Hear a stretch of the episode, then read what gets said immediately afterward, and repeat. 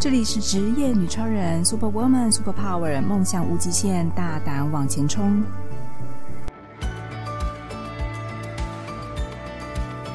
这里是职业女超人，Super Woman，Super Power，梦想无极限，大胆往前冲。我是节目主持人方糖，呃，非常开心大家收听今天这一节节目。采访今天这一节节目，我其实有点紧张，因为我特别邀请到一位高中老师来到我的节目当中。我对高中老师其实是又爱又恨，所以这一集呢，我特别邀请到了我们高中老师陈慈欣慈欣老师。目前呢，他是在教授高中国文的任教老师，他也有一个宝贝女儿正在读高中。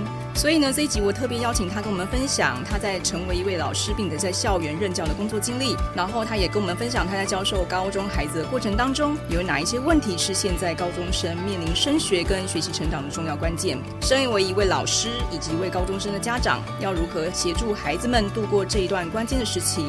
让我们来听听陈慈心慈心老师跟我们的分享喽。欢迎慈心老师。嗨，方糖，大家好。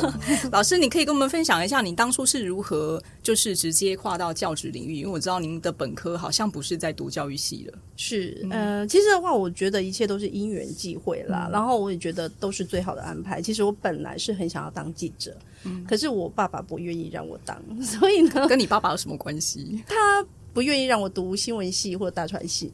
是因为他觉得当记者赚不到钱吗？不是，他当初的话就一直吓我。我也跟我女儿分享过，他就说：“嗯、我们家又没什么背景，那你将来如果出去当记者，会不会那个车祸采访就是你，凶杀案也是你，然后那么可怕的一些新闻，通通都是你？”所以，我爸爸他坚持不愿意让我当记者。真的，我们都没想过那么多。对啊，他就想的很多。然后他其实比较希望的就是安安稳稳当老师。我觉得很多长辈，我们我们这一代、上一代的长辈，好像都这样想：老师就是女儿最好当老师啊、护士啊，男生最好当医师啊、律师啊。可是我觉得这样好可惜，就是好像我们没有其他的选择。嗯，对，我觉得是。嗯，但是你是因为这样听了爸爸的话吗？哦，不是，不是，不是。其实我我后来的话，我本来想要偷偷去转新闻系，但是后来那一年的话，我的学校没有开内转。嗯，所以我转不成，我只好继续读中文系。嗯，然后后来读一读，我觉得，因为我本身并不排斥中文，我本来的话，其实原本就希望说，当记者是可以从事写作的，是做编辑记者的那一方面的。所以后来的话，我就一路读到研究所。那研究所读完了之后，我觉得也是因缘际会，因为写论文很痛苦。嗯，然后写完论文之后，我就开始觉得说啊，我放松了，然后我想说我可以做什么。想来想去的话，我想啊，还是回到爸爸讲的那句话，还是当个老师好了。可是老师的话，我觉得只是我一个过渡期，是因为我觉得老师的工作，我感觉很单调、很乏味。嗯。那一路的就这样子，然后也很顺利就考上教甄，然后也当上老师之后，我发现老师的行业跟我想的不太一样，嗯、然后做着做着就做了二十几年了。哇，那我觉得你真的是听爸爸的话的乖孩子。呃，是，爸爸还是对你有一些影响啦。不管如何，对对对，是，是我刚刚为什么提到说我这一集其实很紧张，因为我也是中文系毕业的，然后对我来讲。老师，中文老，尤其是中文老师，对我来讲是影响我一生蛮大的关键。因为从小到大，我想说，女生其实读文科应该都很简单，我们考试啊，各方面啊，国语文的成绩都比男生优秀。所以其实从小的时候呢，我对中文其实就被中文老师所鼓励，而且他看到，诶，我有这样的能力，所以呢，我就当了中文小老师。这个在以前呢，对小朋友来讲都是很大的鼓励跟支持。然后我就对中中文很有信心。然后我说又爱又恨是为什么？因为我也被老师打过，老师还打过你啊。其实我就很害怕当老师。虽然其实我们读中文系，很多老师都会，或是家长会说：“那你以后就去当老师啊。”可是其实我对老师是有点畏惧，所以我说。成为一位老师不容易，因为他可能真的会影响孩子的一生。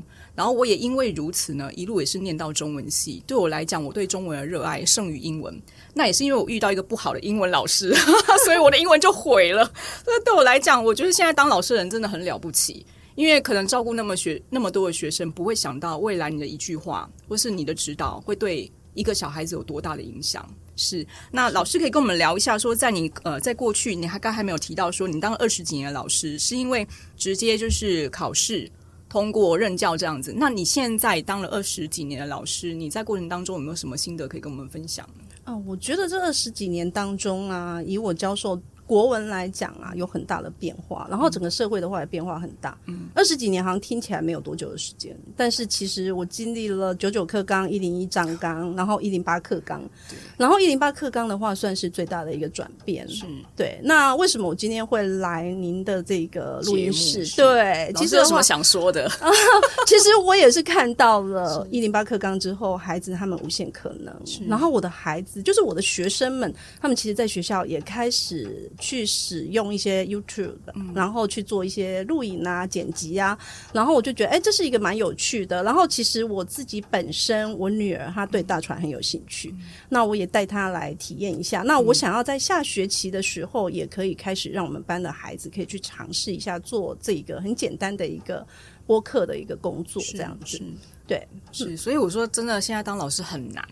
以前我们专心读好书就好了，现在老师还要发想说，我的孩子或是我的学生要怎么发展，我要带给他在社会上更多的资源或是学习的机会，这个已经超越一个老师本来在教书这样的责任的范围之外。但是现在小孩也很辛苦。他可能除了念好书之外，还要学习他有兴趣的一些才华才能。然后现在，因为你刚才讲了那么多课纲，我头已经晕了。因为我们如果我今天我是家长啦，现在幸好我不是，我是家长的话，真的被就是一些教育政策给弄得头昏颠倒，我没有办法去教育我的孩子。所以你经历过这么多的政治政策的改变，你觉得现在的教育方式对现在的孩子来讲有什么优缺点呢？啊、我觉得他的优点就是可以让小孩子找到他自己。其实我们都一直在讲适性养才，可是我想方糖，你以前经历过的时代，是我们都是读书至上，我们都被压抑着，是。然后我们就是觉得，哎，好像读书读得不错，然后未来工作也可以，对。对然后大家就很努力的往读书这一个区块，但是其实社会在改变，然后孩子他们的呃学习的方式也都不断的在改变，嗯，所以他们现在的话很。依赖所谓的这种手机啦，或者是电脑去学习，嗯、然后他教授的也比我们来的多。所以以前方糖的话，应该也经历过，老师叫你要被，老师要强调我有多老。没有，没有，其实真的教育环境改变很大。三年前跟现在就不一样了。哦，三年前，对对对，我三年前带的那一届的孩子，他们也是很平凡，然后就是这样的高中生，然后就是一心一意，呃，男的就想要去读台大电机嘛，这是他们首选。女生的话，可能就是怎么样子啊，对。大概就是对，大概就是这样。所以三年前还是这样。对对对，我三年前还是这个样子。那现在三年的变化也太大了，变化很大。然后再加上他们经历过了疫情，是是是，他们在家里面更会去使用这个所谓的网络媒介的一个学习。对，所以他们接触到的东西，他们已经不再需要说老师教授我基本的。嗯，他们需要的是，哎，老师你可以提供我什么样子的方向，或者给我一个大的未来的一个方向。嗯，那时代不断的在改变，所以就可以知道说，孩子他们现在的需求跟以前真的差异非常的大。真的，我觉得这个社会变化很大。所以你刚刚有提到说，现在为了让孩子有开更多元开发接触的机会，那您刚刚提到疫情的影响，那我知道说，其实现在小朋友需要学，就尤其是高中生要面临升学压力。那现在升学跟以前的升学不一样吗？啊、呃，有很大的差异。我想如果有家，不要再说我了。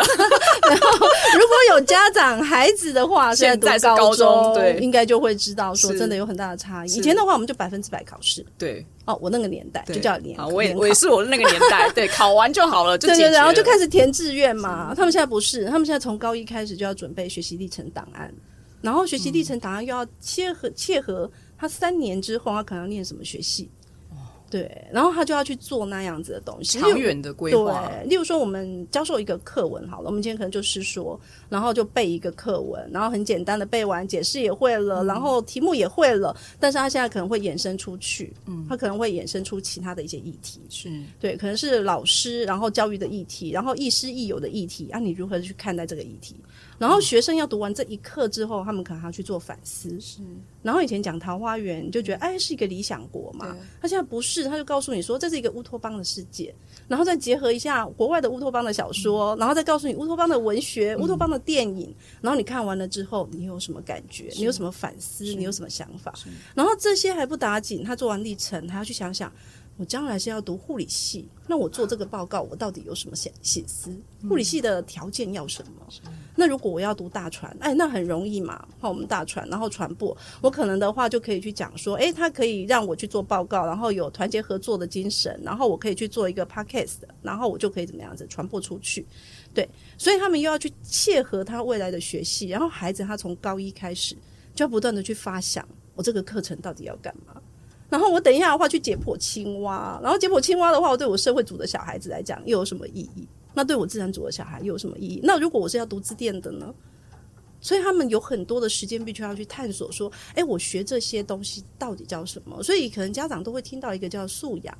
素养的话是你可以带着走的能力哦，素养，素养哦、对，所以是你可以带着走的能力。所以他现在就说：“哎，你这个课程我们不不再是学完，就是是说就是桃花源或者去解剖青蛙，你这中间你到底学习到什么能力？而这个能力的话，是你将来读完了大学、读完了研究所，甚至于博士班，你将来可以运用到社会上的。”嗯，我觉得真的不容易，就是让孩子们他有多元思考的辩证也好啦，或是寻求解决方式也好，这个其实在国外其实也已经行之有年，但是在台湾目前正在做教育的变革当中，对孩子也是很大的挑战，对家长更是吧？哦，对，我觉得家长现在没有办法教了，然后现在老师也没有办法像以前要这么单纯只教课本，是这个是对大家都是一个非常重大的挑战。嗯、你现在教课本没有小孩子要听啊，因为他觉得说我打开网络，他们教的比你好。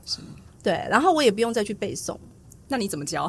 呃，就是放电影、看音乐，哎、呃，这个也是，这个也是必要的。哇，这个是必要的。所以要备课要备很 久。是是是，所以我以前备课的话很简单，然后现在的话没有哎，就是我要去想，然后要去切合他们的需求。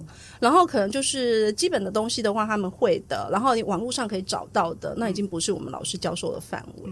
所以，我们以前那个年代的话，我还曾经经历过一个学一个礼拜的话是七堂国文课。对，好像每天都有国文，印象中。但是现在没有，现在一个礼拜只有四堂国文课。但是因为增加了其他的吧？对，但是你要。增加其他的之外，嗯、还有你要给孩子的，就是说，我要怎么样从这些课文当中，然后可以让他学习到反思，然后可以成为带着走的能力。嗯、所以以前他们常常会觉得，哎，国文好像是教死人的东西，古人的东西，古人就是去世人的是是文文学什么。对，然后孩子他不喜欢，可是现在的话变成非常的不一样。对，对，像我上次的话，就给孩子们做一个，他们其实是教相机宣制。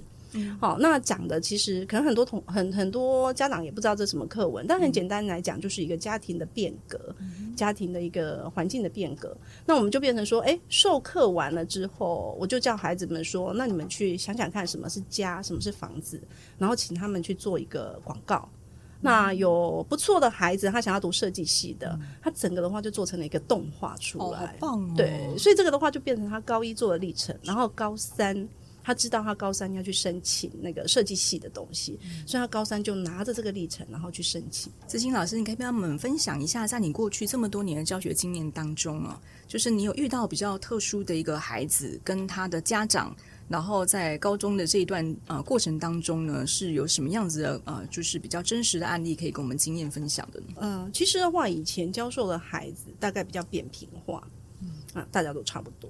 然后现在的话，其实真的非常的多元。然后加上父母他们的对对待小孩子的教育态度也越来越开放。嗯、那我讲一个的话，就是发生在我班上的例子，非常的特别哦。以前的话，我们都会教小孩子啊，就是要正常的去上学。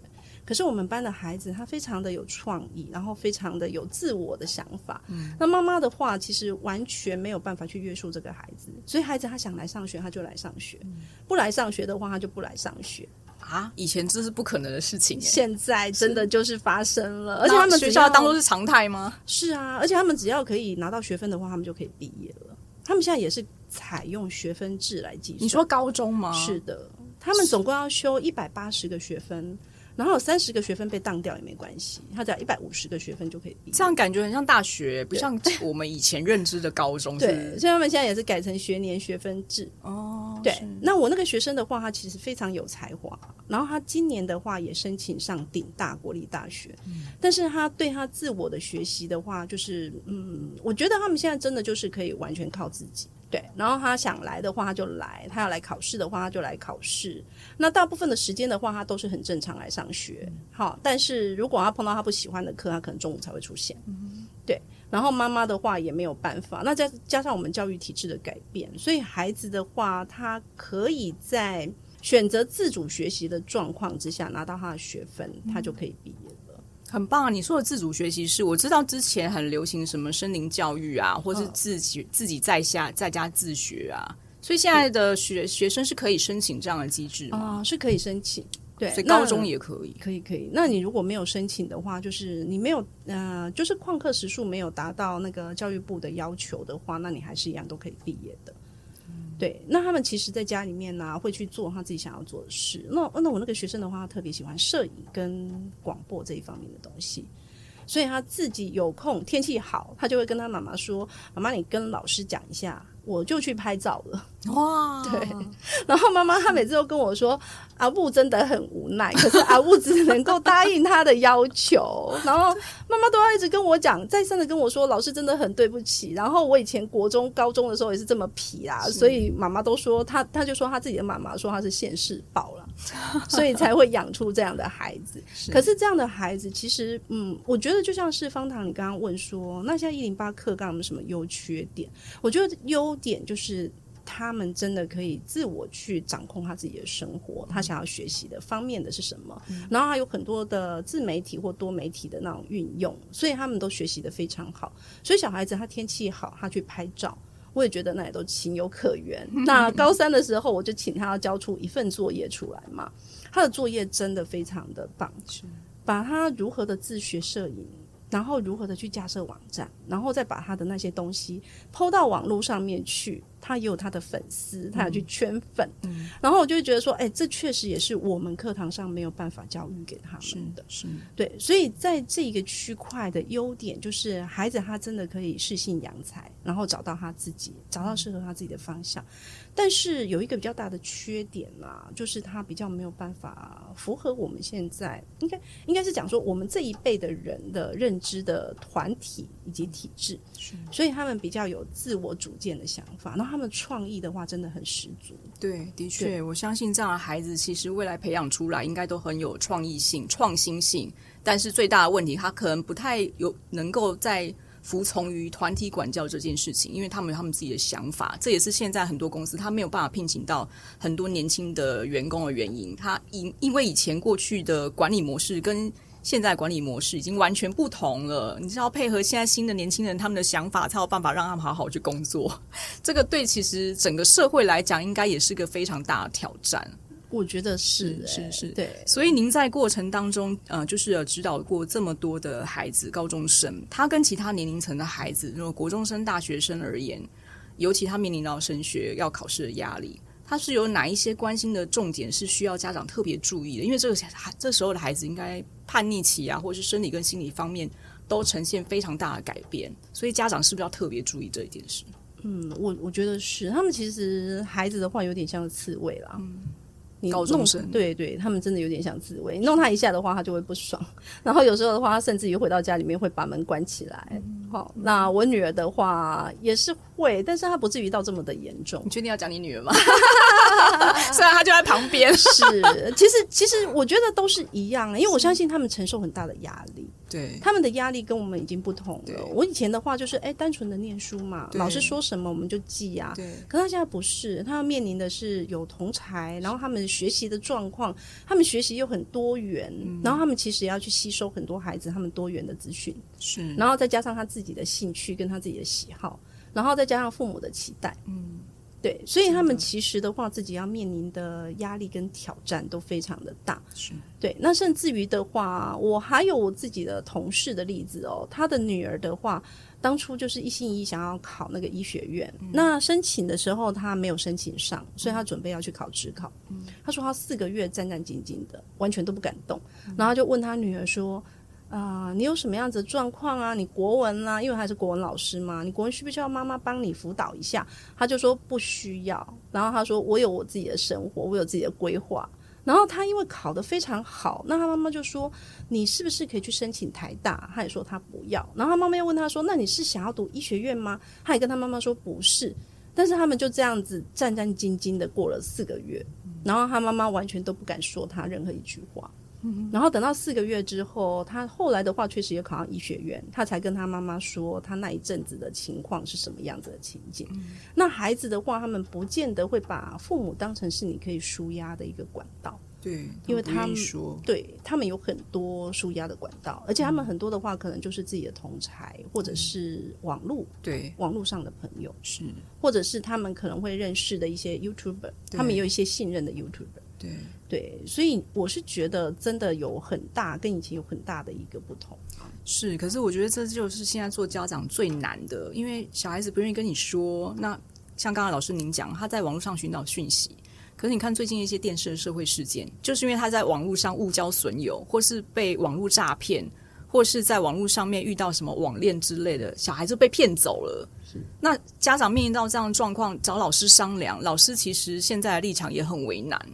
所以在遇到这样的事情的时候呢，我觉得就您建议老师跟家长应该要有什么样的心态去预备说，说我我的孩子有可能面临这样的状况的时候，我要注意什么呢？我觉得其实就是多关心小孩，然后多陪伴他们。嗯、我发现的话，其实不是只有小孩子他们很忙碌，哎，其实父母也非常的忙碌。当然啦，大家都要工作上班要赚钱。是我有时候回到家，其实我也很累了。可是大概就是看一下小孩子他在做什么，但是他不见得会全盘跟我们说。对。对，那我是觉得家的话是一个比较温暖的地方啦，所以我常常跟家长说啦，其实家不是一个说理的地方，嗯，然后学校的话就由我们来说理，我们来教育他们的孩子。那其实我现在发现很有趣的就是，小孩子他大部分在团体当中，他一定会有一些同才，嗯。然后同才的话，就是老师他可以去观察一下同才他们彼此之间他们的交换讯息，嗯，然后再跟家长做一个比较好的沟通。嗯，这方面的话，大概就是可以比较好的。那家长的话，他们也不用担心说他不知道他的孩子在做什么。嗯，对。所以现在家长老师的关系是非常紧密的吗？就在台湾这个教育程度，我觉得关心的家长会耶。哦，还有不关心的家长，有也有啊。你有遇到比较特别奇葩的家长？特别奇葩的家长，对啊，有哎、欸，有我我我曾经遇到一个家长哦，嗯、他就是你跟他讲他小孩子的学习状况，然后爸爸永远回我就是一句好，然后就没有了。然后完全没有一个切入。他的孩子发生什么情情形？嗯，在学校学习状况不好，然后人际关系也不太好。是，对。然后你跟他的家长讲的时候，他的家长都是说好。然后我就跟他小孩子说：“那我可不可以跟妈妈联络？”他就说：“不行。”那我们也就相信孩子讲的话。但你们不能自己跟家长联系吗？像以前不是有家访啊，或是联络家长来，诶，开个家长会之类的。可是他留下的号码都是他的爸爸。不喜欢妈妈插手管他的事情，然后他喜欢爸爸的原因，就是因为爸爸非常的放任他，你爸爸没法管啊，感觉就是随便啊，不要在外面是。那个放火吸毒就好，所以他也是乖乖的。可是 只是说他在学校的学习状况就不太好，因为没人关心他吧，家里的人又没有办法去看到他这一面。是。但是就就是比较辛苦啦，他他就过得比较辛苦，然后自己，但是他也也是有考上理想的大学了。是，所以这时候老师就要多用一点心在这样的孩子身上。是，是那也有很多直升机家长啊。什么叫直升机家长？就是不断的在你的身边哦，真的吗？告诉你，对，或者是他三不五时问，哎，老师，我今天的小朋友怎么样？学习状况好吗？会有那一种？就是我知道有些妈妈真的是虎妈，是就要求他的成绩一定要几分以上。老师，你跟我讲，我要怎样才有办法让我的孩子考上第一名之类？有。有类似这样的有有有压力非常大家长吗？有有，有，有，那怎么办呢？我们只能请家长放松啊，因为高中跟国中还是有一点不太相同。国中的话，可能就是你家长紧迫盯人，孩子会愿意听你的；但是到高中，孩子他不会啊。嗯，对，他甚至于成绩单，他可能也不会拿回家给你看。他会先去拦截他的成绩单，这是电视剧演的，是真的，是真的是真的。他会去拦截他的成绩单，哦，然后也会骗爸爸妈妈说，我们现在高中已经没有成绩单了。所以我们要家长的话，我们是打电话过去才会说，才会知道说，哦，原来你的孩子从来没有拿过家成绩单回家。对，因为我后来发现，原来后来学校好像不能公布排名或者是成绩之类的，这竟然是我最近才知道的事情。这是真的，这是 真的。我落伍了，这是真的。我想说，这样我怎么知道我的孩子到底学的好不好，功课好不好啊？嗯、然后各方面的，我就会很焦虑。如果我是家长，我们就只能出单一成绩单给他们了。你说呃，可能他站在哪个百分比什么之类的，然后就只能看到他的。那可能每一届可能还要跟家长商量。有有有时候的话，家长他会觉得说可以啊，可是不要不要有名字，哦，你要把名字拿掉，然后我们只能去对照他的座号，我们就自己去看这样。老师自己都要去判断下人工智慧吗？天哪，是是是，还要个别辅导。是，不然我们就是用那个成绩单，然后抄完了之后，现在很方便有赖嘛。我觉得赖的话也是一个很可怕的工具了。对啊，它可以到处散播这样的讯息，是是透明公开，你根本遮不住，对，也挡不了。对，但是我们就是用这样的方式，然后传给他们个人的成绩单，这样。哦。对，所以现在成绩单不能公开给所有的小朋友知道，哦、不行，我不会知道我是第几名。我以前第一名，我超超骄傲了，哎，我第一名哎、嗯，但是现在都不行，不行，不行，不行。哇，对，我永远不知道我第几名怎么办？因为他们会觉得有伤孩子的自尊，因为他们现在是多元发展，所以他有可能是在智育上比较不好，可是他的体育上是 OK 的啊，他在美育上是 OK 的，是是，是，所以我们都要尊重每一个孩子他们个别不同的需求。是哇，现在的教育真的是让我们大开眼界，跟我们以前真的完全不一样。所以现在家长跟老师应该也不是以前的家长跟老师的样貌或者是想法了，心态上面有很大很大的改革。是，慈心老师可以跟我们分享一下，因为之前。我看过一些新闻事件哦，一个呃高中生的孩子他在教堂里面打老师，然后这个影片被上传到网络上之后，老师其实被大家就是责罚他，或是谴责老师怎么可以这样对待学生，然后甚至可能还闹上法院去抗告。您对于这样的社会事件有没有什么样的心得跟想法呢？嗯，我觉得其实这种事情的话，在教育界啦，确实也是层出不穷。那有时候的话，其实嗯，很多的话是因为老师他求好心切，嗯，但是呢，我觉得有时候的话，可能站在孩子端，然后去思考，你的求好心切，不见得是孩子他所需要的。嗯然后现在的孩子的话，因为他们比较重视人权，其实我想各行各业都是一样。其实现在看到新闻也很多嘛，对，各个职业里面的话都出现三不是罢工了。对对对，他们会比较在意，然后他们也比较在意他们个人的隐私。对，所以我觉得有时候的话。嗯，事情大概都会有一些起因呐、啊。孩子他会之所以那么的毛躁，或者是那么的暴躁，大概都有一些起因点。可能你去碰触到他，当然，可是这件事对老师来讲是个很大的考验。一个班级将近二三个、十个小朋友、小一学生，你要怎么样去避免你在教育上面教孩教孩子们的一些界限，或是一些禁忌是不能碰触的？然后你要怎么跟家长去沟通说，说今天孩子之所以会成为这样子，是因为可能在哪一些问题上面，家长也需要负一点责任呢？我觉得这个的话，都必须要经过平常的亲师沟通，嗯哼，对，然后多了解小孩。那确实，在高中这个阶段的孩子，他们有时候的话，回去跟父母讲的，可能在学校传达的不太相同。嗯。那我觉得，其实最好的就是都可以双方相约，然后一起到辅导室，共同的去帮忙解决。因为辅导室里面的话，有些专业的人，嗯，可以帮我们去解决问题。嗯。那可以避免一些我们老师自己的盲点。是。那孩子的话，他也有他自己的出发点，跟他本位立场。嗯。所以，如果说亲师沟通有做好，然后多跟家长来联系，我觉得这种状况就会尽量的少见。是，那还有，我觉得老师很重要的一点啦，就是我们真的是服务业，这是我在十几年前的时候在小学课本里面看到的，真的，这是真的。以前老师行业高高在上，谁敢顶嘴啊？没有没有没有，我们真的是服务业，我们真的是服务业，所以我们也是必须要有一些在职训练，然后有一些服务的观念啦。那我觉得有很多的老师，嗯，包含我自己以前刚出来的时候，我也觉得，哎、欸，老师的话是一个不同的行业。嗯。那后来的话，我会发现到说，其实是一样的，因为我们也是在服务孩子。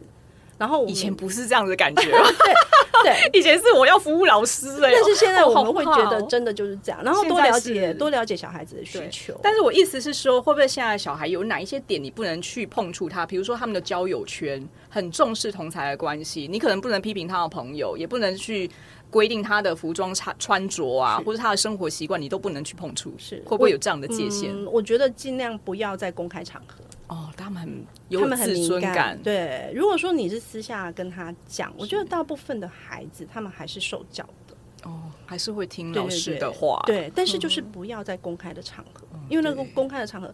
像以前我们都曾经有过被公开羞辱，对对真的，但是现在阴影非常大，到现在 是是是，是，那这个的话是他们最大的一个禁忌。嗯，对。所以我刚才听到说，现在老师真的很难当，也是需要心理辅导的，对不对？哦，对，是 需要的，是需要被安慰的。是是是，所以辅导室的话就会成为我们一个诉苦的地方。所以以前辅导师都为了辅导学生，现在辅导师还要辅导老师哦。是啊，我们也是必须要去抒发一下喽，然后把他们的案例啊拿出来，大家讨。论一下，真的非常重要，因为老师也需要被好好的照顾。老师也是人肉做的人心，好不好？不是被学生就是这样的敲打都能够包容的。我觉得其实都是做中学啦。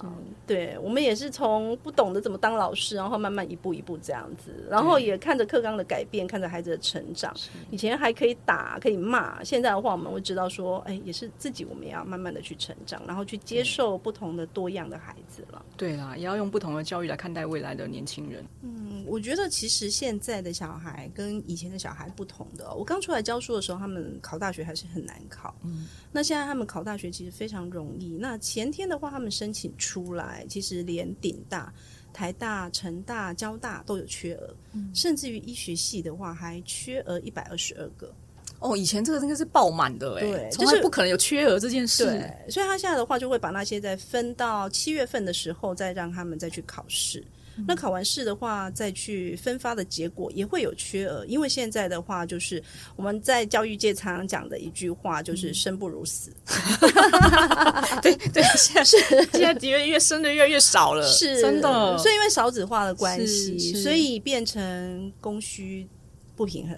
对，对，而且未来的职场的趋势也好，工作的一些社会趋势也好，好像过去我们觉得那些当医生、当当那个高阶的那种什么护士或工程师什么之类，在未来好像都不是年轻人向往的工作跟职务。对，没错。所以小朋友现在的志向应该也不是为了想要。有这样的好工作才去读这样的科系咯。嗯、对，他们现在有很多不同的，你会发现到一个班级里面啦。当然有些人他是可能是医生世家，所以他还是要读医学院的。我们班也有这样的孩子，那是被逼的吧？嗯，他自己也想，因为他看到他爸爸可能有崇高的一面，然后在社会上地位，爸爸对，在社会上地位上还是比较好，是，所以他还是有那样的憧憬。所以我有学生的话，他是哥哥也是我们学校毕业，也是医学系，然后他今年的话也考上医学系啊，嗯嗯，对。